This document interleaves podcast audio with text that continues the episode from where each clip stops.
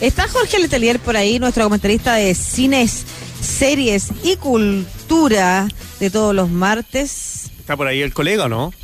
Aquí estoy, muchachos. ¿Cómo Ay, están? qué bueno, Jorge, bien, echándote de menos, Jorgito. ¿Cómo ha andado la vida, oiga?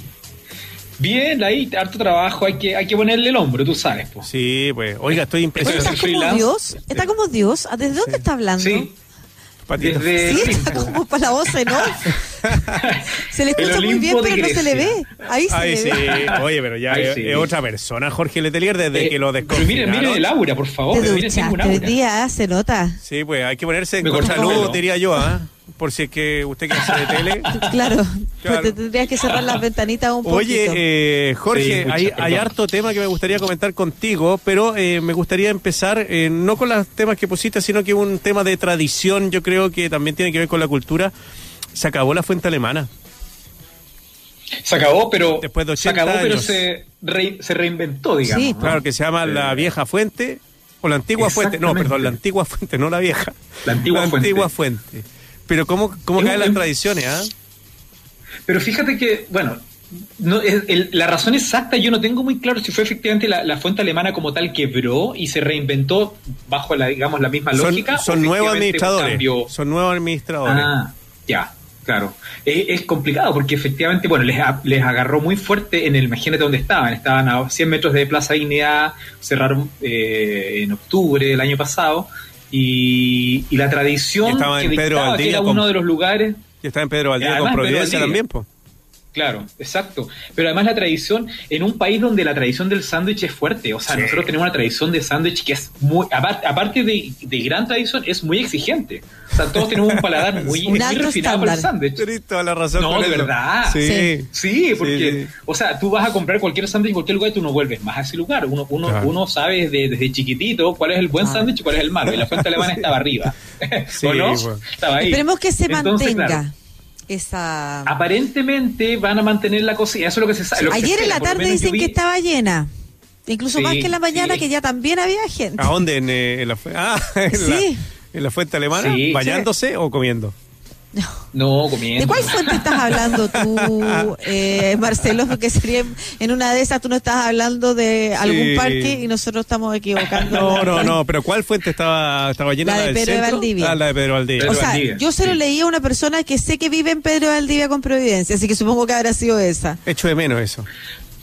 Fíjate que pasó algo bien curioso porque ayer y anteayer en las noticias salió mucho en televisión, Sí. en las noticias sobre el- la reapertura de, la, de, la- de esta nueva fuente alemana. Incluso fueron a- los periodistas a, a a molestar a la gente que estaba comiendo en la vereda. Casi lo hicieron atragantarse el sándwich para preguntarle como si estaba rico. Pero eso significa que la fuente alemana en sí tiene un peso, el nombre tiene un Sí. peso fuerte, la, como dices tú, la tradición. Por lo tanto, es una noticia en sí que vuelva a abrir, aunque sea con otro nombre, con una nueva administración. Pero es parte un poco de lo que, lo que justamente es la, una tradición. Es que tal vez la, la otra administración se guardó el nombre, que es mucho más, eso es lo que vale mucho. Yo me acuerdo de, ¿te acuerdas Claro. de, de la, mm, de, ¿cómo se llama? La pimienta, de la mostaza J, no sé cuánto, ¿se acuerdan? JB. JB, Sí. claro, que después vendió el nombre y después sacó otra con su nombre, no sé, Juan Baeza, qué sé yo, pero, pero igual siguió con el negocio, pero vendió el nombre. Interesante eso. Oye, vamos con lo que nos tenías propuesto, pues, Vamos. Jorge. Estreno Así es. en onda media. Siempre nos sorprendes con esto, pero ¿qué, qué vamos a poder ver este fin de semana? En onda Mira, media. Onda Media, tú sabes que comenzó en, en septiembre un plan que es muy interesante porque es este plan de, de mostrar, llevar 15 estrenos que estaban programadas para las salas de cine de este año, de cine chileno, que no pudieron llegar. Por lo tanto, eh, empezó a programar a partir de septiembre, octubre y noviembre diferentes películas. Partieron con El Príncipe, ¿te acuerdas que la comentamos hace un par de semanas atrás? Y los estrenos de, de, de octubre están muy interesantes porque es uno por semana, tra- tratando de, un poco de ser la, la misma lógica de los estrenos en salas, ¿ya? Por ejemplo, el viernes pasado se estrenó una película de ficción de José Luis Torres Leiva que tiene muy buena crítica, muy buena crítica, se llama Vendrá la muerte y tendrás y tendrá tus ojos, que es un drama romántico de dos mujeres, eh, una de ellas Amparo Noguera, en la cual una de ellas eh, va a morir de un cáncer y deciden irse a vivir una, una cabaña en el bosque para esperar un poco la inminencia de la muerte. Es un drama romántico crepuscular que tiene, como te decía, muy buena crítica y Torres Leiva es probablemente los directores chilenos no de los, de los más conocidos a nivel masivo, es uno de los que tiene mejor llegada en festivales internacionales. Así que hay que ponerle atención. Esta película va a estar todo el mes. O Él partió con El cielo, la tierra y la lluvia hace muchos años atrás, yo diría el 2007 más o menos, José Luis Torres Leiva, que es un director que es probablemente el primero que instaló este, sello, este estilo como de, un cine contemplativo, un cine donde el paisaje, la naturaleza jugaba un rol muy importante, ¿ah? muy, muy em, en sintonía con cierto cine asiático especialmente. Así que Torres Leiva es un director eh, muy del gusto de críticos, muy del gusto de festivales internacionales y, esta película ha sido saludada como una película muy interesante eh, dentro de la, de la de lo que ha sido la, temporada del, año en, el cine chileno, ¿ya? Y bueno, está Amparo Noguera además, que es una siempre es una garantía ver a Amparo Noguera en cine, de todas maneras, ¿ya? Y bueno, mira, eso fue el viernes, el viernes 2, ya está liberada. Son 3.500 tickets por película en total. O sea, la, la, cantidad máxima de personas que pueden ver todas estas películas en estreno son 3.500, que es una cifra que uno podría decir eh, quizás pequeña o moderada, pero estas películas aún no renuncian a su posibilidad de estar en, en salas de cine. Así que por lo tanto es una especie de van premier, ¿ya?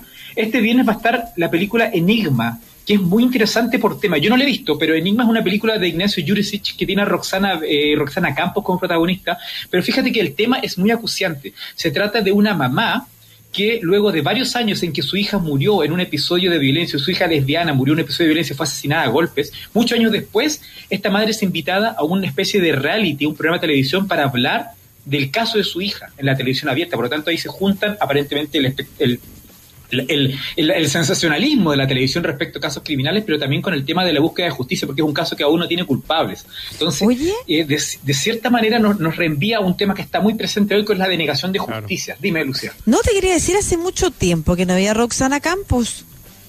Mucho tiempo, mucho tiempo. Fíjate que Roxana, eh, Roxana Campos además es, también es... Pero mira, Marcelo, ¿tú te acordáis de quién es Roxana Campos? Es que la estaba viendo ahora en Onda Media y sí, le, es la niña del lunar, ¿o no?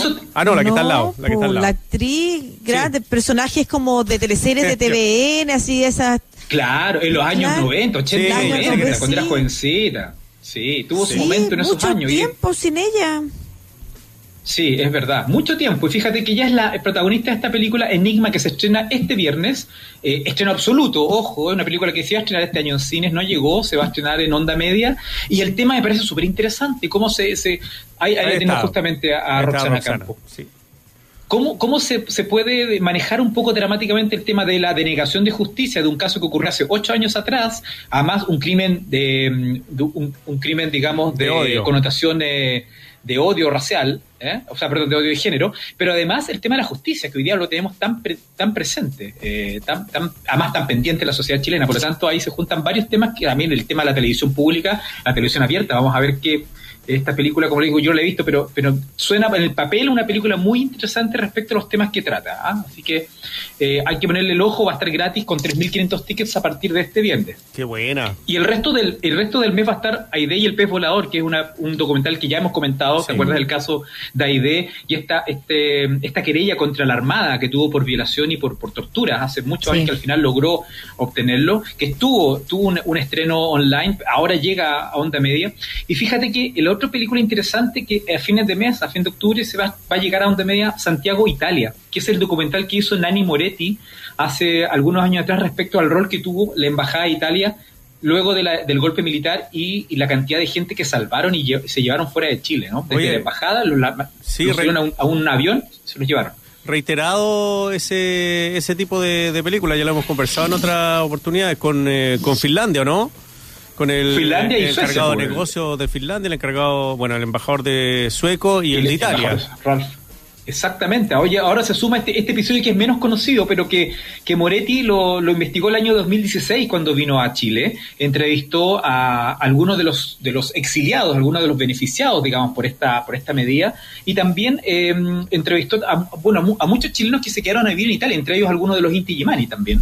Y el rol heroico que, que, tuvo el, en ese tiempo el, embajador italiano eh, y muchos de los funcionarios de la embajada también. Piensa tú que eh, en la embajada de Italia fue donde lanzaron el cuerpo de Lumi Videla, ¿te acuerdas de ese horroroso momento en que ellos la lanzaron muerta y de alguna manera fue, bueno, la película muestra que fue parte de una especie de campaña para amedrentar justamente al, al, a los diplomáticos italianos respecto a que, que ya la dictadura estaba sabía que ellos estaban haciendo un trabajo de salvataje de muchas personas, guardando, eh, cuidándolas en la embajada para luego llevarlas fuera del país. Pero un poco lo que ocurrió con Lumi Videla fue una especie de advertencia diciendo, ojo, nosotros estamos mirando lo que ustedes hacen. No, Ese y, episodio de la película los diarios, lo bastante detalle. Y los diarios de, ponía, estaba leyendo, crimen en interior de la embajada italiana. O mm. sea, como que trataban de inculpar a, la embajada italiana el asesinato de Lumi Videla, que como decías tú, fue lanzada por la, por la DINA al interior de, de la embajada. Imagínate o sea, el poco respeto por una persona en lanzar un cuerpo, eh, bueno, torturado por encima de la, de, la muralla, o sea, es de un horror, bueno, que no que Chile se acostumbró a vivirlo, pues, eh, en, eso, en esos años. ¿Te acuerdas que incluso hubo una, una, tira de humor gráfico en el Mercurio, si no me equivoco fue de Lucas, ¿ah? que festinaba con este tema? ¿Te acuerdas? Que después, bueno, de mucho tiempo después hubo que hacer unos ciertas aclaraciones y todo, pero, pero eh, eh, ese era el tono del momento, o sea, era, fue, fue uno de los momentos más horribles y más amedrentadores de la dictadura. ¿Tú has tenido la posibilidad de verlo? Sí, sí. Ya, te Vi el documental. te lo pregunto porque a mí me gusta mucho Nani Moretti y, y me gusta extrañamente en sus facetas muy distintas. Me gusta en películas tan sensibles e íntimas como la del hijo, la habitación del hijo. Y me gusta también en otras tan chistosas como Vemos Papa. Eh, es de esas pocas personas que logra captar las sensibilidades como de la interna en sus distintas emociones. Entonces te preguntaba un poco cuál era el tono del documental. Mira, este documental en general es un documental con poca, poca intervención de Nani Moretti como directora. No, es, por ejemplo, el estilo de Pato Guzmán, que su subjetividad como, como el punto de vista subjetivo del director está presente. Moretti de alguna manera se dedica a entrevistar a toda la gente que tuvo que ver con, el, con, el con los episodios, ¿no? Incluso cuando viene a Chile, Moretti entrevista a Iturraga Neumann. Él va a Punta Peuco y entrevista a Iturraga Neumann. Y Iturraga Neumann en un comienzo es muy divertido porque él expone el, punto de vista de él, por supuesto que es inocente y que es una persecución y que el marxismo internacional y que, eh, que los marcianos, etcétera, etcétera. Y al final Nani Moretti, el único momento en que él plantea un punto de vista personal respecto a lo que está narrando es cuando se enfrenta con Iturraga Neumann en un momento de esa entrevista, ¿ya? Y le dice, yo no soy, no soy imparcial en esto, lamentablemente. Es el único momento, pero el resto deja hablar mucho a sus, a sus entrevistados. Así que, eh, en ese sentido, no es la película típica de, de Nani Moretti, tampoco es, es, una película, entre comillas, liviana en términos de que no es una película dramática, como podrían ser los documentales de Patricio Guzmán, por ejemplo. Una película que es más bien periodística, si se quiere. ¿ah? Una película que describe los hechos a partir de las palabras de quienes sobrevivieron un poco a la situación. Y hay un par de escenas y un par de imágenes que son inéditas. Por ejemplo, en el caso de la humedad, las imágenes que nunca se habían visto en televisión. Eh, que son muy interesantes también. Eh, en ese sentido, es un documental, muy interesante, pero claro, es un documental más bien eh, objetivo, entre comillas, objetivo, se puede decir, o periodístico. No, y ahí Pero muy interesante ver, ¿ah? Y viendo esas imágenes de los militares quemando libros, Fahrenheit 451 es como una... Eh, uno cree que es todo ficción, pero es increíble cómo quemaban el libro, no, el nivel de estupidez de esa gente y el nivel de poca cultura de los que y llevaron se repite, la ¿ah? Es una cosa increíble, se repite, no paran de hacerlo como si... Como si eso fuera alguna... Eh, como si se fuera a acabar porque queman un libro, o sea, como si no hubiera copia por algo se inventó la imprenta en 1400 y tanto. Así que no. ¿Qué les da andar quemando libros, de verdad? Ninguno.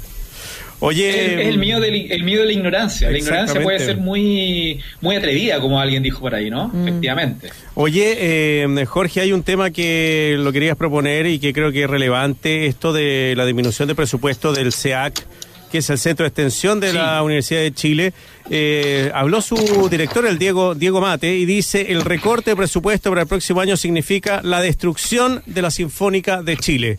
Son 700 eh, millones lo que ha disminuido el aporte del Estado, no de la universidad, a este a este centro de extensión. ¿Por qué no nos cuentas qué es lo que es este centro de extensión y cuál es la relevancia de él?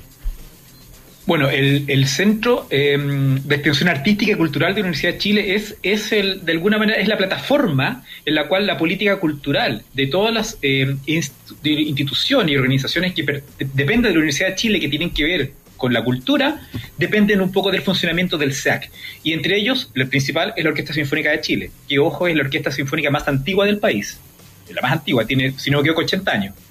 Pero además está el BANCH, el Ballet Nacional Chileno. Mm. El antiguo Bafona, que después se llamó Banch, pertenece también al SEAC también es parte de, este, de esta plataforma aglutinadora. Por lo tanto, eh, bueno, también hay otros, eh, la camerata vocal también de la Universidad de Chile, más que nada vinculado al, tema musical y artes escénicas. Ahora, el tema es bastante complejo de, abordarlo, porque, porque lo que ocurre con el SEAC es que no depende del Ministerio de las Culturas. Eso es lo primero que hay que aclarar. El presupuesto del SEAC depende del Ministerio de Educación, que a su vez le entrega una partida de dinero anual a la Universidad de Chile y la Universidad de Chile, en términos generales, la universidad, y de la Universidad de Chile se destina una parte de ese porcentaje al funcionamiento del SEAC.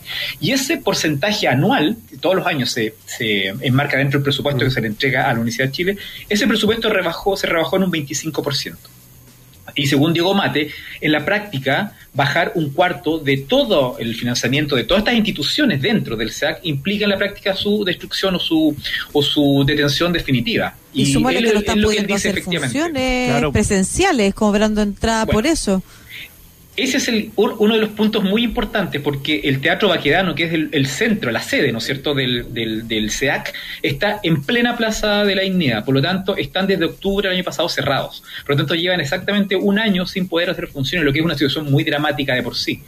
Eh, pero, eso no puede, pero a su vez... porque alguien podría decir, bueno, si no están haciendo funciones, ¿para qué mantenerlo? No puedes dejar sin sueldo a todos los elencos. Bueno, ahí hay un tema bien importante porque los elencos, los músicos de la orquesta sinfónica o el elenco estable del Banch, por ejemplo, evidentemente que son elencos, como dice la palabra, son elencos estables, no son tipos que pitutean y van a tocar el fin de semana acá y tienen un pololito, no, ellos son, eh, igual que el, municipal, son elencos estables de gente que está las 24 horas del día, los, los 7 días de la semana trabajando en función de su elenco. Y un tema importante, muchos de los, por ejemplo, en el caso de los músicos de la orquesta sinfónica, ellos son profesores de la FOGE, de la orquesta juveniles ¿ya? Pero ellos, la posibilidad de que puedan ser profesores de la FOGI tiene que ver con el hecho de ser, de ser músicos estables de la, de la sinfónica. O, por lo tanto, de alguna manera la FOGI es como el, su propia eh, forma de colaborar con un proyecto educacional musical, pero su base en términos remunerativos está en, el, en la orquesta sinfónica. Por lo tanto, si tú le quitas el sueldo, también tambalea la posibilidad de que la FOGI, las orquestas juveniles, infantiles y juveniles puedan seguir funcionando. Entonces es un tema, un tema que excede solamente una partida presupuestaria, un tema que tiene una, una un correlato social muy importante, ¿ya? Y eso muy es importante muy, tiene un correlato además con el pensamiento de un gobierno que reduce plata a las culturas, que no hizo nada por aportar a los artistas durante esta pandemia. Eso ha sido un lamento permanente y justificado del mundo de las culturas. Eh, claro. Recorta en cultura, recorta en todo lo que hemos estado hablando esta semana, en ciencia, cosas que parecieran suntuarias. El foco está en las empresas, pero como si esto no fueran empresas, como si esto no generaran empleo y como si esto además no hiciera un gran aporte a la sociedad. Llevamos cuántos años y cuántos años de dictadura tuvimos creyendo que esto no era importante o por el contrario, es tan importante que entonces hay que anularlo. Un mm. poco así, como no ayudemos a contribuir a nuestra identidad eh, social, nuestra identidad ciudadana. Así que son las primeras cosas que descartamos. No sé cuál de las dos miradas, pero cualquiera de esas dos miradas tienen una completa ignorancia respecto de lo importante que es fortalecer la cultura, las artes, la ciencia, el conocimiento, la investigación. Ahora, hay un tema que es bien complejo, Lucía, porque, porque la, forma de poder entender y contextualizar el problema que tiene el SEAC hoy es que efectivamente sus platas no, no, no dependen del Ministerio de las Culturas, dependen del Ministerio de Educación. Por lo tanto, lo que se ha intentado entender de alguna forma es que el Ministerio de las Culturas anunció la semana pasada que tiene un aumento del 13% para el presupuesto 2021, lo anunció con bombo y platillo la, ministra Consuelo Valdés, ¿ya? Entonces tú dices, bueno, por un lado el Ministerio de las Culturas aumentó aparentemente su presupuesto anual, y por otro lado la partida de dinero para la Universidad de Chile y el SEAC bajó en un 25%. Entonces ahí se produce un conflicto entre dos ministerios, ¿ya? Y de alguna forma lo que Diego Mate está, está em, anunciando en, una serie de artículos de prensa es que... Em, lo que hizo el gobierno fue darle más dinero al Ministerio de las Culturas, justamente desmedro de las platas que da el Ministerio de Educación. De alguna manera es como una especie de, de balanceo, de muñequeo político, ¿ya? Pero por otro lado, el, en, los organismos del Ministerio que dependen del Ministerio de las Culturas para el financiamiento directo, como puede ser el GAM, el Teatro Municipal, Matucana 100, por ejemplo, el Centro Cultural La Moneda, también tiene un, una rebaja, un recorte entre un 8 y un, 20, y un 8 y un 13%, ¿ya? Entonces, ahí hay un problema de, cómo uno entiende la cifra total, porque el Ministerio dice que aumentó en un 13% la partida total de mm. presupuesto, pero estas instituciones dice que ha bajado entre un 8 y un 13. Mm. Entonces, ahí todavía no está claro la glosa de, de, dónde va para a dónde van las plata en el fondo. Ese es el tema. ¿Y ¿ah? cuánto, es? Porque el 13%, aumentar en un 13% de un ministerio al que siempre le has dado poca plata, o sea, un 13% de eso tampoco es mucho, versus lo que debe significar el porcentaje dentro para el Ministerio de Educación, por ejemplo. Pero independiente de eso, mal, mal la, mal la señal. La Universidad de Chile probablemente, como todas las universidades, están en los mismos problemas, y no, lo hemos conversado acá, Marcelo, ¿te acuerdas? Pues, eh, los mismos problemas porque se le resta plata para investigación. Toda la plata que está destinada a investigación en estos momentos las universidades no la van a poder tener según el proyecto de presupuesto del próximo año. Y bueno, pero ahí está, firme, no le quita, no le quita plata a estos elencos. Claro, efectivamente hay un conflicto que que, mira, es, que este es un, conflicto que tiene que ver en el fondo, yo creo que hay, hay una larga querella durante todo este año respecto a los trabajadores de la cultura. Yo creo que ahí es donde está, donde está radicada la, poca transparencia o la poca claridad que ha dado el Ministerio al anunciar este, este supuesto aumento, que hablemos que es un supuesto aumento de recursos, todavía no está demostrado. Porque efectivamente, por un lado, aumentó el, el monto para los fondos concursables de todas las líneas de artes escénicas y audiovisuales. Aumentó más de un 300%, ¿ya? Pero por otro lado, las instituciones colaboradoras, como las que nombramos recién, han bajado. Por lo tanto, se está produciendo aparentemente una jugada o un movimiento un poquito populista de la ministra respecto a que efectivamente donde más presión a, ella ha recibido, que tiene que ver con los trabajadores de la cultura, se le han entregado fondos concursables, ¿ya? Pero para las políticas anuales de financiamiento de estas instituciones, como el Teatro Municipal o el GAM, se les ha rebajado. Entonces, al final, yo creo que lo que puede estar jugándose políticamente es que al final hay dos, dos formas de entender el financiamiento de la cultura. Una es inyectando recursos para las planificaciones anuales de los centros culturales, las corporaciones culturales, o por otro lado, dar, darle una especie de salvavidas a los trabajadores de la cultura para el día a día, para la sobrevivencia diaria. Entonces, en, esa, en ese conflicto que es político al final, yo creo que ahí está el gran tema, de que no sea transparentado justamente cuál es, a qué le vamos a dar la importancia. ¿Le vamos a dar la importancia a planificar un año completo en estas instituciones o le vamos a dar fondos concursales para que los trabajadores puedan tener un sueldo a fin de mes? Es, ambas, digamos, creo que ambas eh, opciones son válidas también, pero hay que transparentarlas a los al, al, sector cultural. Hoy día lo que el Ministerio no ha hecho justamente es eso, intentar... Eh, establecer cuáles son las prioridades respecto al mm. tema, porque hoy día lo que se genera es una confusión gigantesca, porque todo el mundo reclama, yo no, no tengo, no eh, redujimos esta plata, otro, el, el también dice un 25%, los trabajadores están en el aire esperando un poco unas respuestas claras, pero, pero yo creo que ahí está el gran tema hoy día, pero efectivamente... Eh, da la impresión de que este aumento, entre comillas, del 13% no es real. ¿ah? Aparentemente es es un, un descuento de, los, de las partidas presupuestarias anuales. Claro, hay que ver eh, con, con, lupa cuando, mm. bueno, ya conozcamos el presupuesto para esto. Así que, Jorge Letelier, muchas gracias por tu tiempo, que te vaya muy bien. Nos vemos, abrazos, que estén bien. Chao. Chao.